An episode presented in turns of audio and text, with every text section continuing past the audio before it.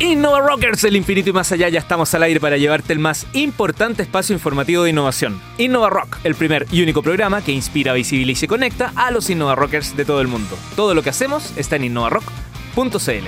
Soy el periodista Leo Meyer y me encuentro con los más secos del mundo. Bienvenido, gurú del posicionamiento web, Uri Martinich. ¿Qué tal? Muy bien, Leo. Muy bien. ¿Cómo estás tú?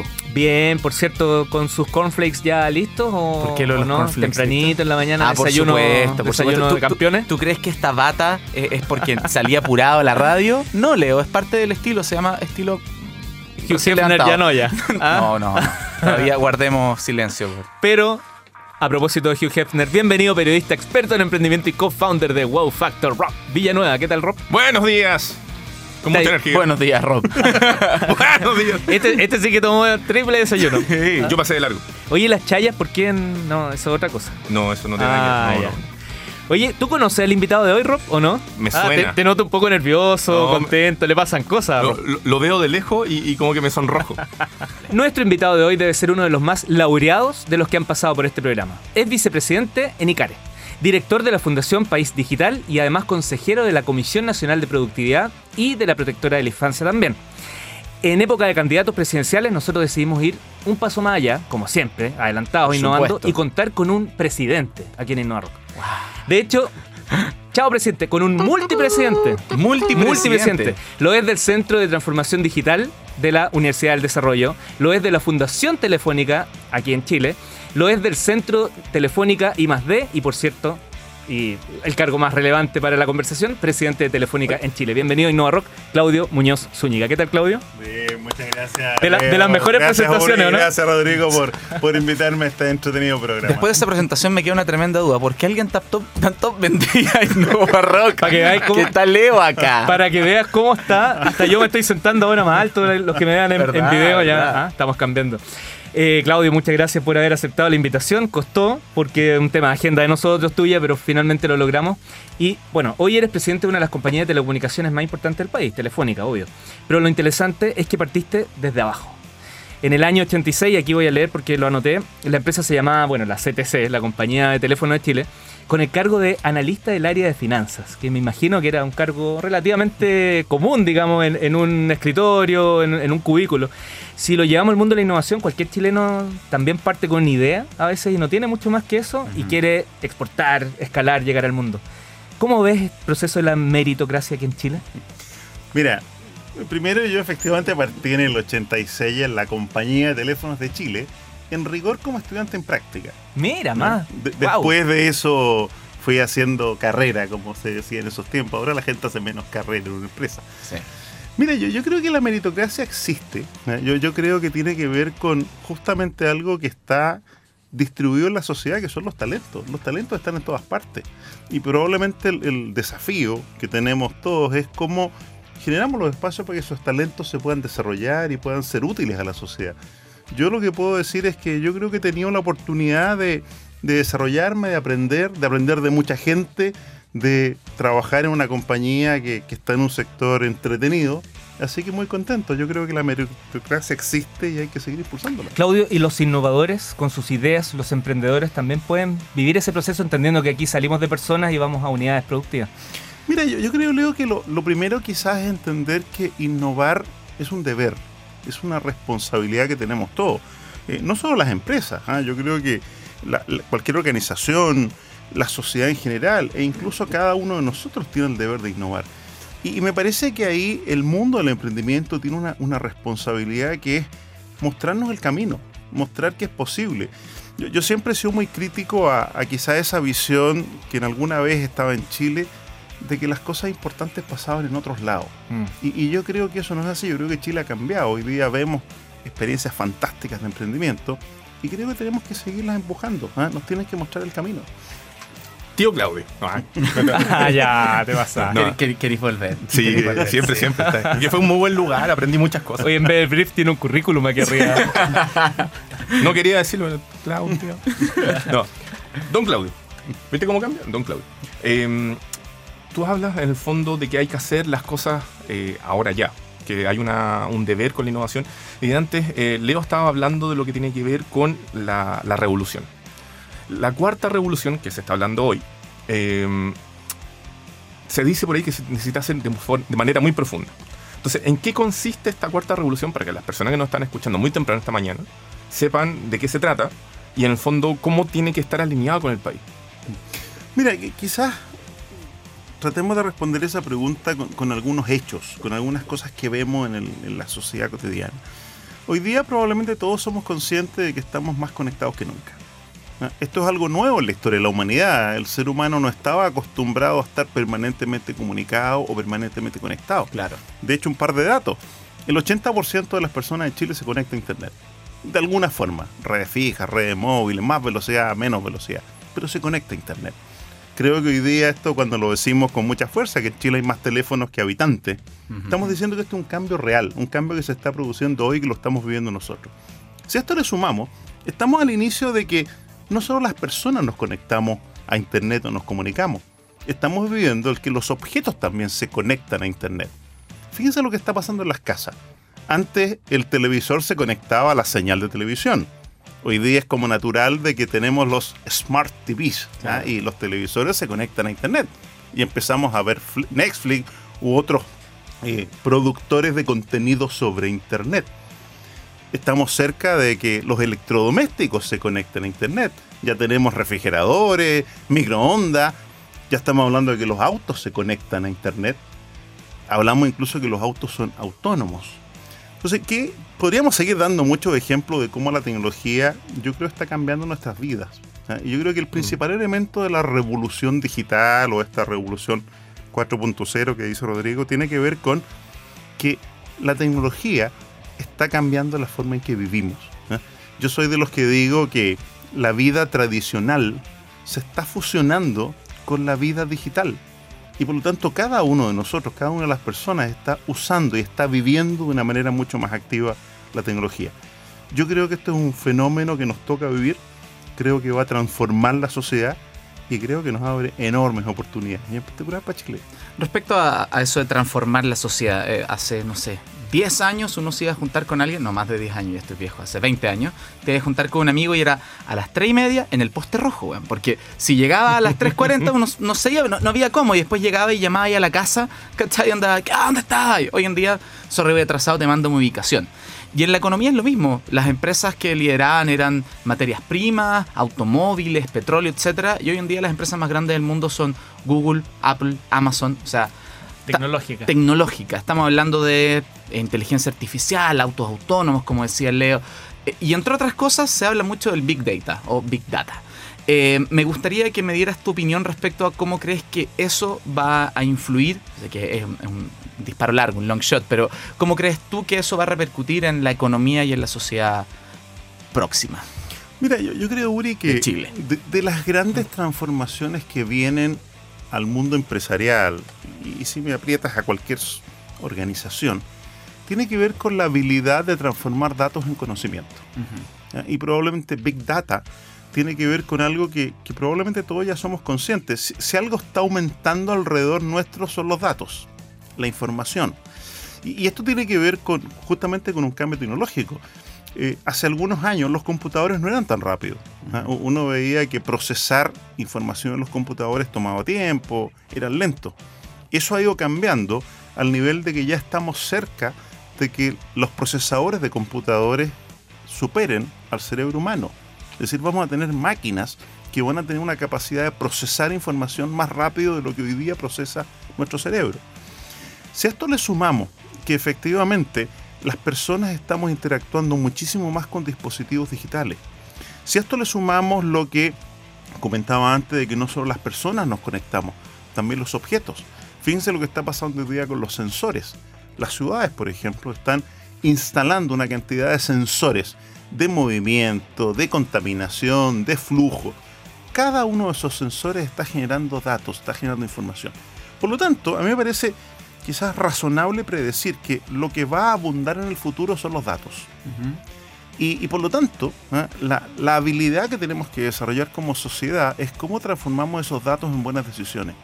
¿Cómo ponemos esa tecnología que está produciendo datos al servicio de las personas que nos permita resolver cosas que hasta el día de hoy no hemos sido capaces de resolver? Eh, aquí es donde justamente temas como Big Data o incluso inteligencia artificial, que es y quiero insistir en este concepto, poner las máquinas a trabajar al servicio de las personas. No es que nos estemos imaginando un mundo en que nos van a, no sé, los robots eh, transformar todo y sustituir el trabajo. Estamos hablando de que lo importante de la tecnología es que permita ayudar a las personas, que nos permita mejorar la forma en que vivimos, resolver los desafíos que hasta ahora no hemos sido capaces de resolver. Yo creo que los datos, hay alguien por ahí que dice algo que me gusta, los datos son probablemente el recurso natural del siglo XXI. Los datos son el petróleo del futuro. Hay que averiguar quién lo dijo. Está tremenda, tremenda esa frase. Claudio, yo sé que la innovación abierta es un gran tema. Entonces, previo a mi pregunta, ¿cómo definen ustedes? ¿Cómo defines tú la innovación abierta? Mira, nosotros hemos reflexionado mucho de esto y, más que reflexión también creemos haber trabajado mucho, dedicado esfuerzo a, cómo mejoramos la innovación. Y, y mira, hemos aprendido algunas cosas. Eh, una cosa que yo no me canso de repetir es que la inteligencia es colectiva cuando alguien piensa de que la inteligencia la tiene una persona, probablemente no está entendiendo el mundo que nos toca vivir. ¿eh?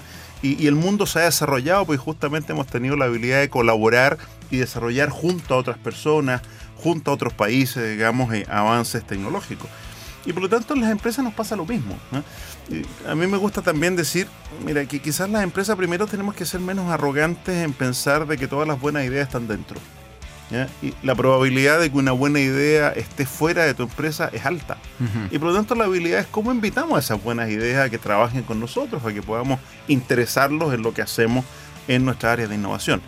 Y en ese proceso hemos aprendido mucho. Hemos aprendido de que es posible justamente, usando este cambio tecnológico, usando esta revolución, que personas que tienen buenas ideas de desarrollo tecnológico, trabajando junto a una empresa como Telefónica, nuestra área, de hecho, le llamamos Telefónica Open Future, que es la que está buscando hacer esta innovación abierta en un país como Chile. nos ha dado resultados y, Te interrumpo solo para, para tener la certeza de que cuando hablamos de innovación abierta es igual que colaborativa. Mira, de hecho, para nosotros es bien importante el concepto de abierto, porque abierto significa que no es solo la innovación que tú buscas hacer dentro de tu empresa o de manera cerrada. A nosotros nos gusta abrir la innovación invitar a las buenas ideas, invitar al talento a que trabajemos juntos. Y por eso que es colaborativo. Y de hecho, mira, déjame explicar este concepto porque creo que es relevante. Todos los auditores probablemente tienen un celular. Ese celular adentro tiene miles de componentes electrónicos.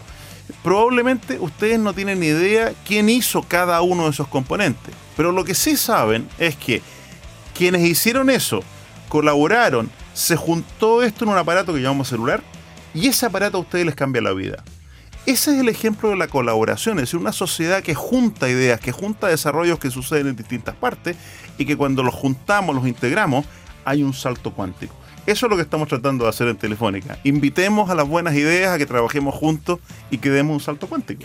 Claudio, mencionaste precisamente dentro de esta, colaboración, digamos, emprendimiento colaborativo, está eh, Telefónica Open Future. También hemos escuchado hablar de lo que es Guaira, que es esta academia de aceleración de proyectos digitales. ¿Cómo interactúan precisamente con, la, con, este emprendimiento abierto o innovación abierta? ¿Cómo funciona? Mira, de hecho Guaira es parte de toda nuestra área de Telefónica Open Future. Y de hecho Guaira se especializa en invitar justamente buenas ideas que quieran ser aceleradas. ¿eh? Como digo, nosotros nos hemos dado cuenta de que hay muy buenas ideas que están fuera de nuestra compañía.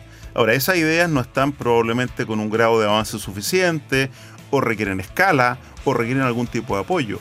Y nosotros hemos aprendido que ahí podemos ayudar, podemos trabajar juntos en ese proceso, como llamamos en Telefónica, de aceleración. Ahora, cuando la aceleración se produce ¿ah? y cuando estas ideas se desarrollan, el modelo de negocio funciona, ya tienen capacidades desarrolladas que pueden estar en fase comercial, ahí nosotros podemos ayudar a cómo, cómo damos el salto. ¿ah? Y por ejemplo, otro programa que, es similar a Guaira se llama Digital Partners, que, lo que busca es compañías que ya tengan producto, que tengan algún desarrollo concreto, ¿cómo los ayudamos a que no solo les vaya bien en Chile?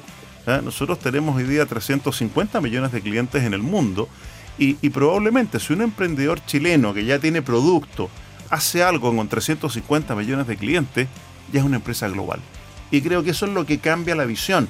Podemos hacer cosas desde Chile a escala mundial, a escala global.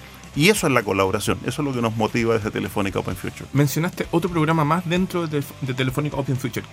¿Cómo más está conformado? ¿Hay otros programas más? Sí, sí.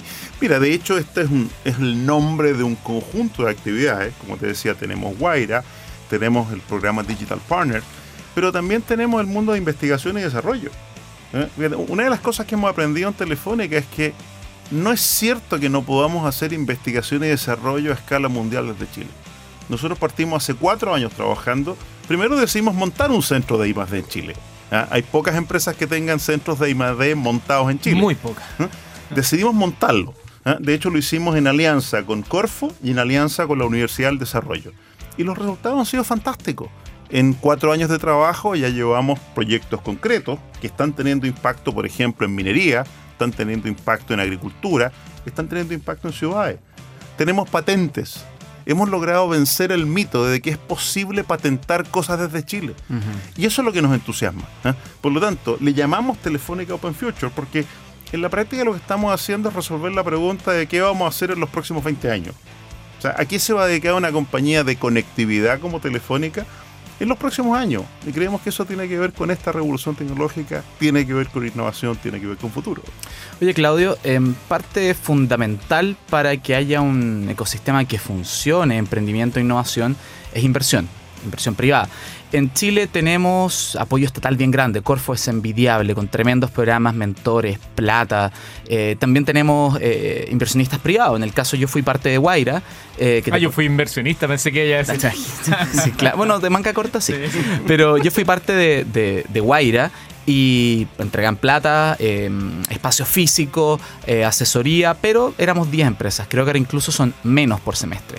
Cambio uno va en San Francisco, la gente que va a levantar plata hasta dos semanas todos los días reuniéndose con cinco fondos distintos y no alcanza, o sea, sobran. ¿Cómo podemos acercar a Chile eh, a eso? Para que en Chile tenemos un unicornio, Crystal Lagoons. En Argentina tienen Mercado Libre, que cotiza en la bolsa y un montón más. Hay una gran diferencia. ¿Cómo podemos acercarnos a eso?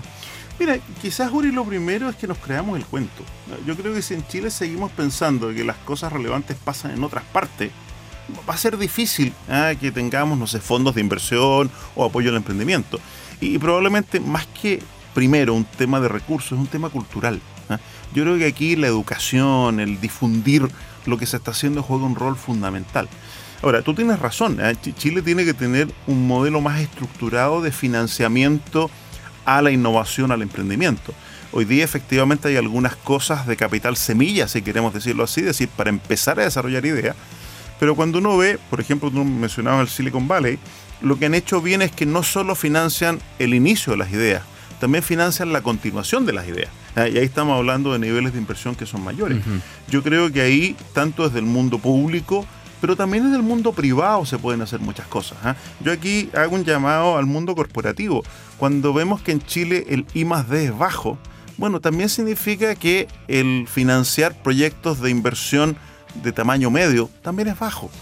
Y, creo que ahí, si, si el mundo corporativo, como yo veo que estamos empezando a movernos, somos más activos en esto, veo que también el mundo del emprendimiento y dejemos usar la palabra, se sofistica un poco más. Yo creo que tenemos que tener cuidado que algunas veces emprendimientos son muy buenas ideas, mucho humo, pero poco concreto de producto o de impacto en mercado.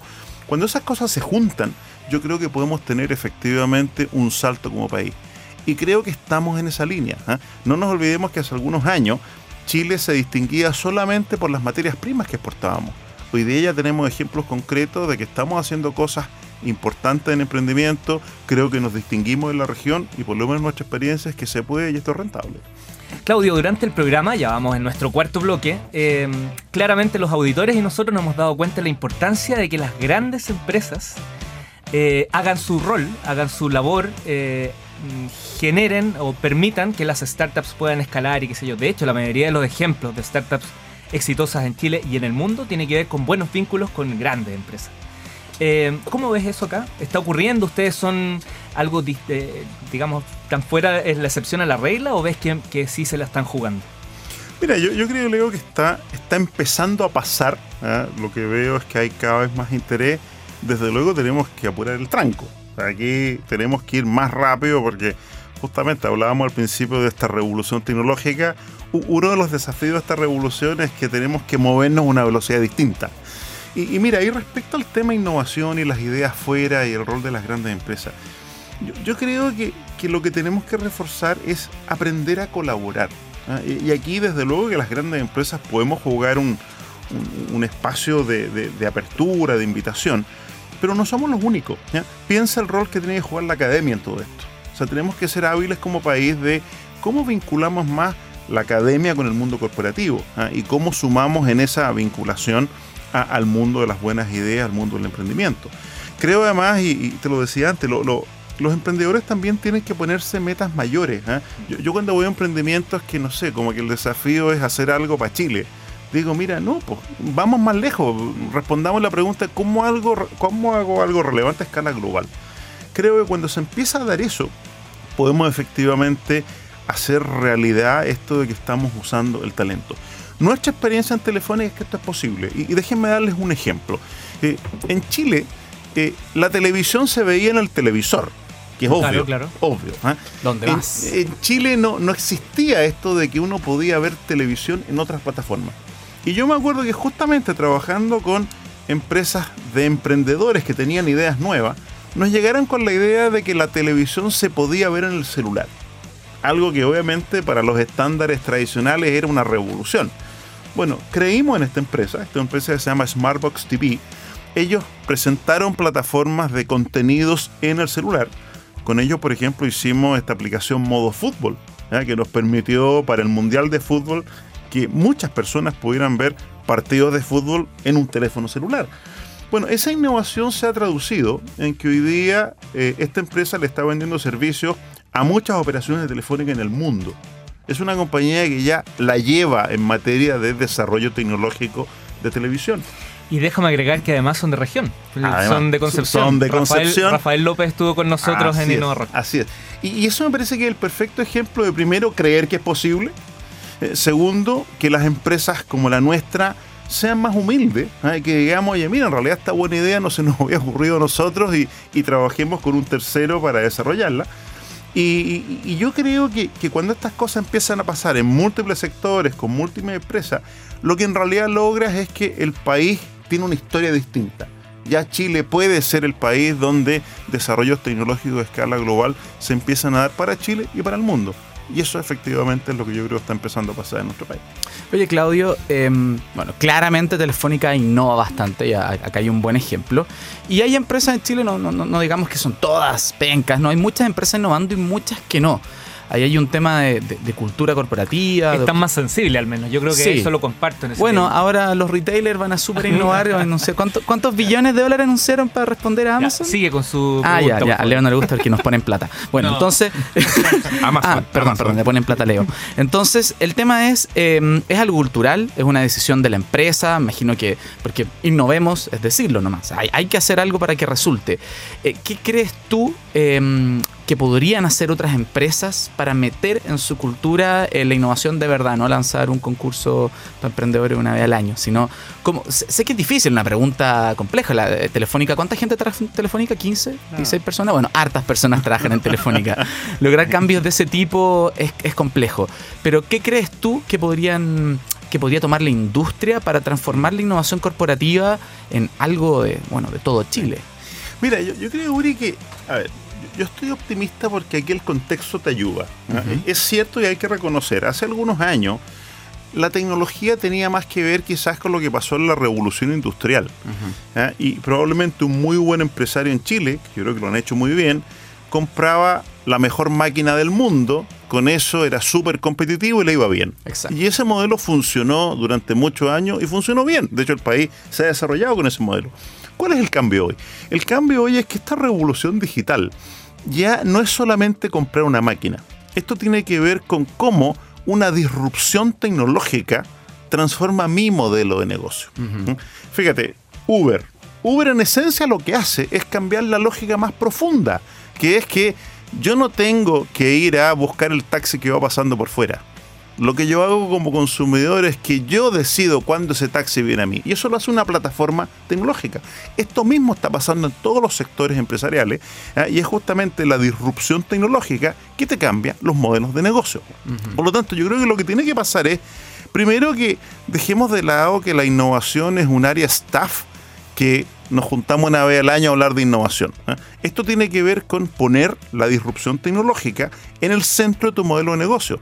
En términos concretos, esto tiene que ser materia de los directorios de la empresa, tiene que ser preocupación fundamental del gerente general y todo el cuerpo ejecutivo y todos los empleados de la empresa tienen que entender que lo que se están jugando es su sobrevivencia. ¿eh?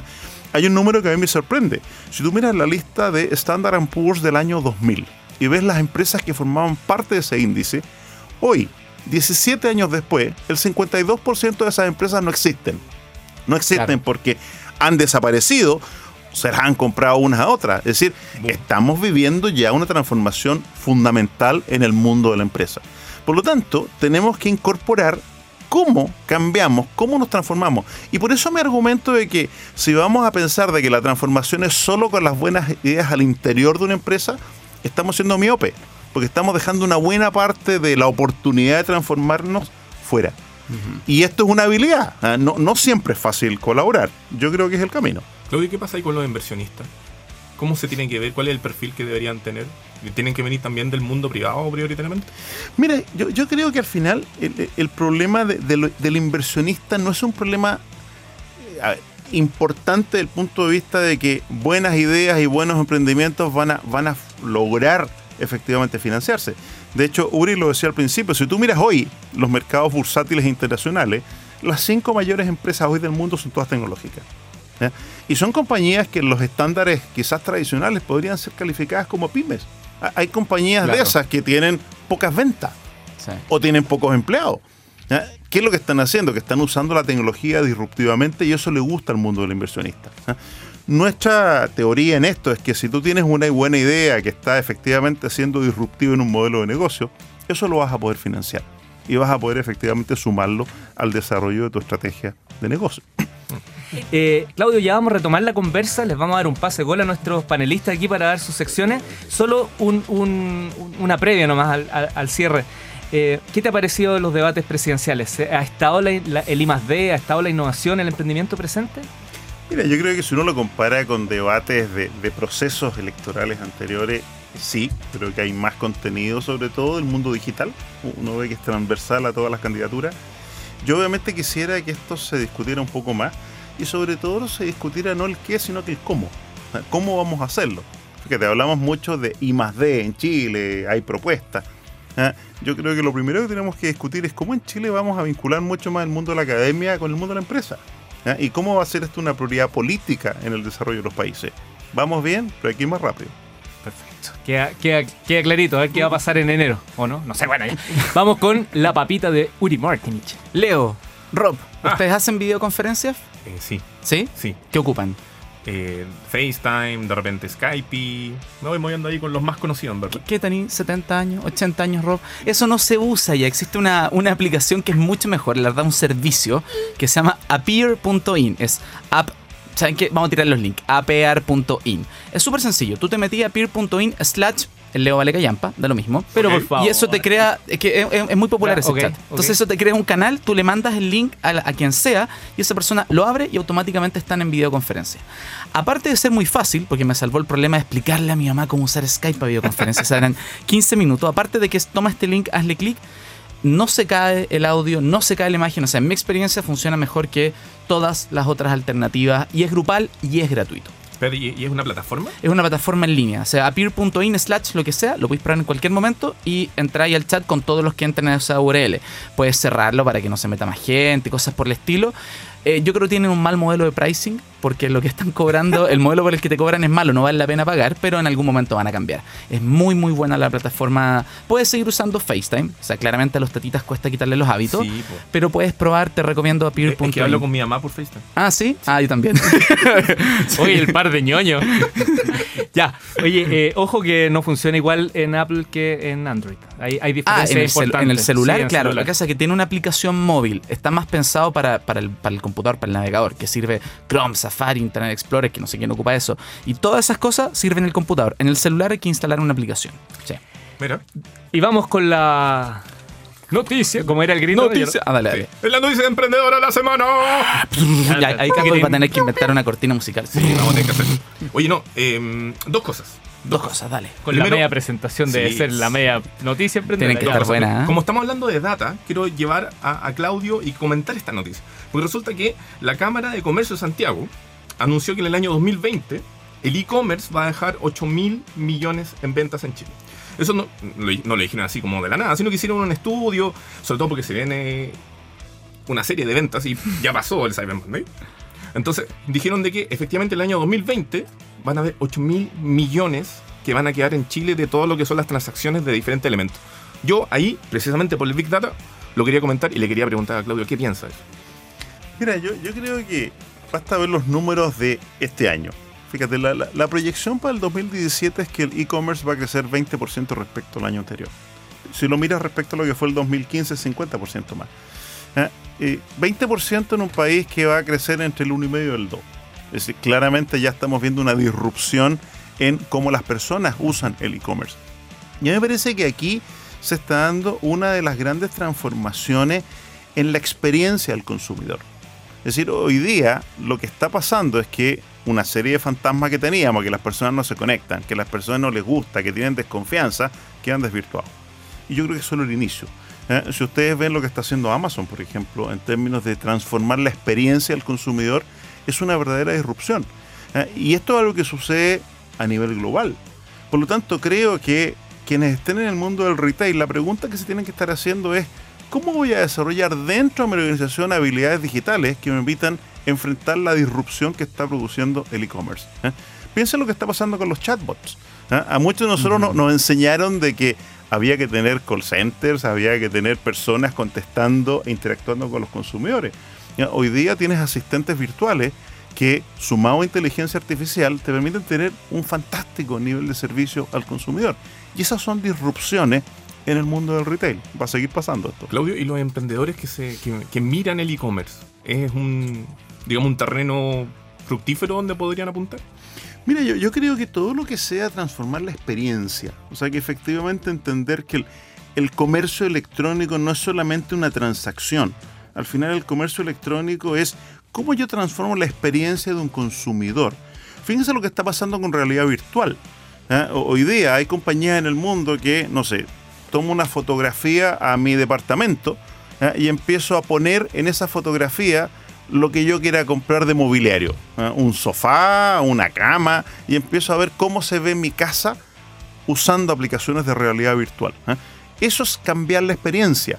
Y, y ese tipo de emprendimientos ¿eh? que, que resuelven ese problema. Es decir, cómo usando la tecnología, cómo entendiendo que el mundo del e-commerce está creciendo, yo soy bueno en encontrar ese tipo de propuestas tecnológicas. Yo creo que es un campo súper atractivo. ¿no?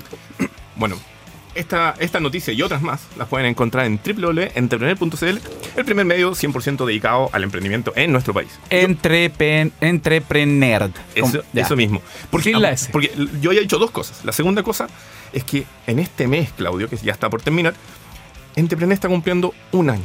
Un añito, un añito. Ya. Así que un aplauso para los chiquillos que Bravo, bravo por el bebé. bravo, bravo. El baby entrepreneur. Así es. Claudio, eh, nos quedan pocos segundos. Simplemente saber qué se viene en Telefónica en el corto plazo de algo que tenga que ver justamente con el entorno del emprendimiento y la innovación. ¿Hay algo en lo que tú digas, mira, ojo con esto? Mira, yo creo que si tuviera que resumir en qué hemos estado en Telefónica, yo diría, hemos estado transformándonos en una telco digital.